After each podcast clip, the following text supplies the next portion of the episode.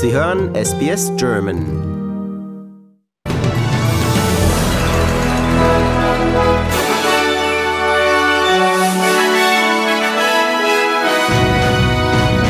Menschen in Mariupol hoffen auf weitere Evakuierung. US-Außenminister Blinken positiv getestet. Und Prime Minister Morrison weist Behauptungen zurück, er kümmere sich nicht genug um Kandidaten seiner Partei in umkämpften Wahlbezirken. SBS Nachrichten, Donnerstag, den 5. Mai. Guten Abend.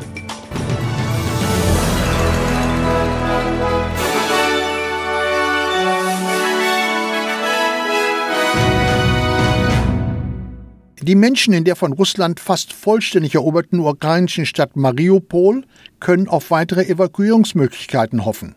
Das russische Militär hat für heute, Freitag und Samstag Feuerpausen angekündigt. Der ukrainische Präsident Zelensky äußert sich in seiner abendlichen Videoansprache zuversichtlich. The second phase of our evacuation operation in Mariupol ended today. 344 people were successfully evacuated from the city and the outskirts. That's how many people left today for Zaporizhzhia. Our team is preparing to meet them, to meet them in the same way as over 150 people who were successfully transported from Azovstal. All of them will get the necessary assistance. All of them will be treated in the most supportive manner by our state. Aufgrund zahlreicher russischer Raketenangriffe herrscht in weiten Teilen der Ukraine Luftalarm. Aus mehreren Städten wurden Explosionen gemeldet. Zudem versucht Russland offenbar mit Angriffen auf Bahnanlagen die Nachschubwege für westliche Waffen zu zerstören.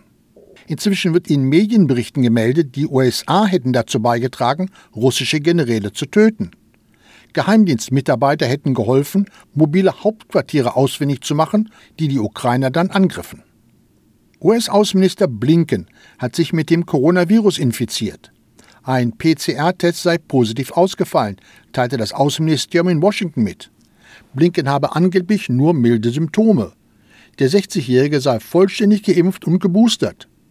Eine Sprecherin des Weißen Hauses sagt, US-Präsident Joe Biden sei seit mehreren Tagen nicht persönlich mit Blinken zusammengekommen.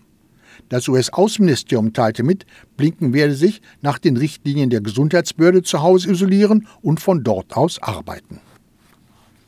Regierungschef Scott Morrison hat Behauptungen zurückgewiesen, er kümmere sich nicht genug um Kandidaten seiner Partei in umkämpften Wahlbezirken. Morrison ist heute zum fünften Mal im Wahlkreis Parramatta, den die Liberalen von Labour zurückgewinnen wollen. Dagegen hat Morrison es bisher vermieden, sich in den Wahlkreisen Wentworth und North Sydney zu zeigen, wo unabhängige Kandidaten Anstrengungen machen, die amtierenden Abgeordneten der liberalen Partei vor die Tür zu setzen. Wahlbeobachter meinen, Morrison sei wegen seines angeblich angeschlagenen Rufs in den genannten Wahlkreisen nicht gern gesehen. At this campaign, there's a choice. There's a choice between a Labor government and a Liberal-led government, a Liberal national government. And in this seat right here, and all the seats I'm visiting around the country, I'm particularly focused on the contest that is happening between your two alternatives for government. Now I've made the point very clear about independence, that that's a vote for chaos. It's a vote for instability. Um, it's a vote for instability. Zwei Tage nach der australischen Zentralbank hat die US-Notenbank auf die hohe Inflationsrate in den USA reagiert und den Leitzins um 0,5 Prozentpunkte angehoben. Es ist der höchste Zinssprung seit 22 Jahren. Weitere sollen folgen. Fed-Chef Powell sagt, die Preissteigerungen seien viel zu hoch und bereiten den Menschen beträchtliche Probleme. Inflation is much too high, and we understand the hardship it is causing, and we're moving expeditiously to bring it back down. We have both the tools we need and the resolve that it will take to restore price stability on behalf of American families and businesses. The economy and the country have been through a lot over the past two years and have proved resilient It is essential that we bring inflation down if we are to have a sustained period of strong labor market conditions that benefit all. Anleger in den USA und Asien reagierten mit Erleichterung auf den Zinssprung. Der entschlossene Kurs der Fed dürfte auch den Druck auf die Europäische Zentralbank erhöhen, eine Kurswende zu vollziehen. Der Leitzins liegt im Europaraum seit mehr als sechs Jahren auf dem Rekordtief von 0 Prozent. Die Inflation hat im April ein Rekordhoch von 7,5 Prozent erreicht. Der deutsche Astronaut Matthias Maurer ist nach einem halben Jahr im All auf dem Weg zurück zur Erde. Wie auf Bildern von der US-Raumfahrtbehörde NASA zu sehen ist, hat er am Morgen zusammen mit drei amerikanischen Kollegen von der internationalen Raumstation ISS abgedockt. Morgen soll die Kapsel im Meer vor der Küste Floridas landen. Maurer ist der zwölfte Deutsche im Weltall. Bei der offiziellen Abschiedsfeier auf der Raumstation sagt er, die vergangenen sechs Monate seien herausragend gewesen. Brot und Mehl könnten bald noch teurer und knapper werden, denn Spekulationen über einen indischen Exportstopp für Weizen treiben die Preise für dieses Getreide in die Höhe. Der Nachrichtenagentur Bloomberg zufolge denkt die Regierung in Neu-Delhi wegen drohender Ernteeinbußen durch die Hitzewelle im Land über ein Ausfuhrverbot nach. Der indische Ernährungsminister weist das allerdings zurück. Und jetzt Meldung vom Sport. Fußball. Real Madrid hat das Endspiel der Fußball Champions League erreicht. Die Spanier besiegten Manchester City mit 3 zu 1 nach Verlängerung. Im Finale treffen sie am 28. Mai auf den FC Liverpool, der von dem deutschen Jürgen Klopp trainiert wird. Eishockey. Die Eisbären Berlin sind deutscher Meister. Der EHC München hat sich im Finale um die Eishockeymeisterschaft den Eisbären Berlin geschlagen geben müssen. Im vierten Finalspiel gelang den Berlinern mit einem 5 zu 0 in München der dritte Sieg. Die Eisbären konnten damit den Titel verteidigen und ihre insgesamt neunte Meisterschaft feiern. Trainer Aubin und sein Team haben in dieser Saison alle Spiele in München gewonnen. Warum denn nicht auch heute? Aber zu Beginn sehen die Eisbären in den weißen Trikots erst einmal einen Münchner Sturmlauf gegen sich und ein Tor. München jubelt über die Führung. Denkst du, die Schiedsrichter wollen den Treffer nochmal überprüfen und tatsächlich. Eisbären-Goalie Matthias Niederberger wird in seinem Torraum vom Münchner Schütz mit dessen Schlittschuh behindert. Für die Unparteiischen ist klar, kein Tor. Weiter geht's. Und zwar so. Die Berliner sind da. Mit Frank Hörtler auf Matt White. Und der mit dem 1 zu 0.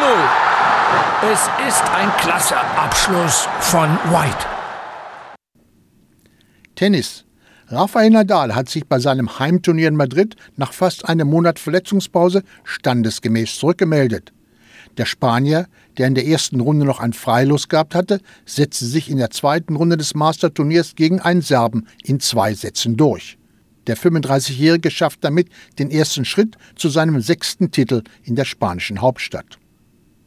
Nochmal zurück zum Fußball. Das WM-Trikot, das der vor zwei Jahren verstorbene Wunderstürmer Diego Maradona bei der WM 1986 im Viertelfinale gegen England getragen hat, ist für sagenhafte 9,3 Millionen Dollar versteigert worden.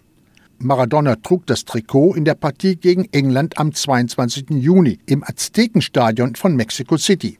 Dort erzielte er eines der berühmtesten Tore der Fußballgeschichte. Beim sagenumwogenen 1 zu 0 half er mit der Hand nach, welche er nachher als die Hand Gottes bezeichnete.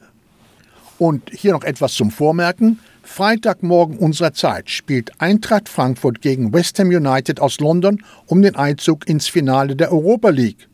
Den Hessen reicht ein 0 zu 0 Unentschieden, um das Endspiel in Spanien zu erreichen. Es könnte dabei sogar zu einem deutschen Finale kommen, denn im zweiten Spiel am Freitagmorgen trifft RB Leipzig auf Glasgow Rangers. Die Sachsen gehen mit einer 1-0-Führung gegen die Schotten in diese Schicksalspartie. Das Endspiel ist am 18. Mai in Sevilla. Und das war's vom Sport.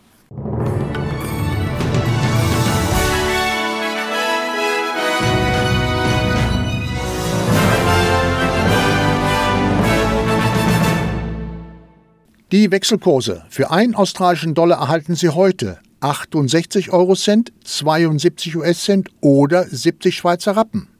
Das Wetter? Heute Mitteleuropa. Berlin sonnig 21 Grad. Frankfurt teilweise bewölkt 22 Grad. Wien Regen 22 Grad und Zürich auch Regen und 16 Grad. Und das Wetter morgen in Australien?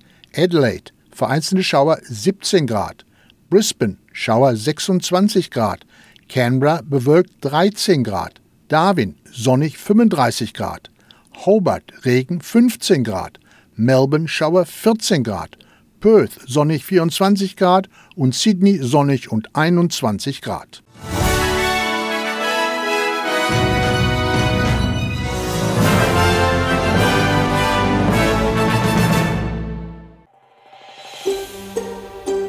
Lust auf weitere Interviews und Geschichten? Uns gibt's auf allen großen Podcast-Plattformen wie Apple, Google und Spotify.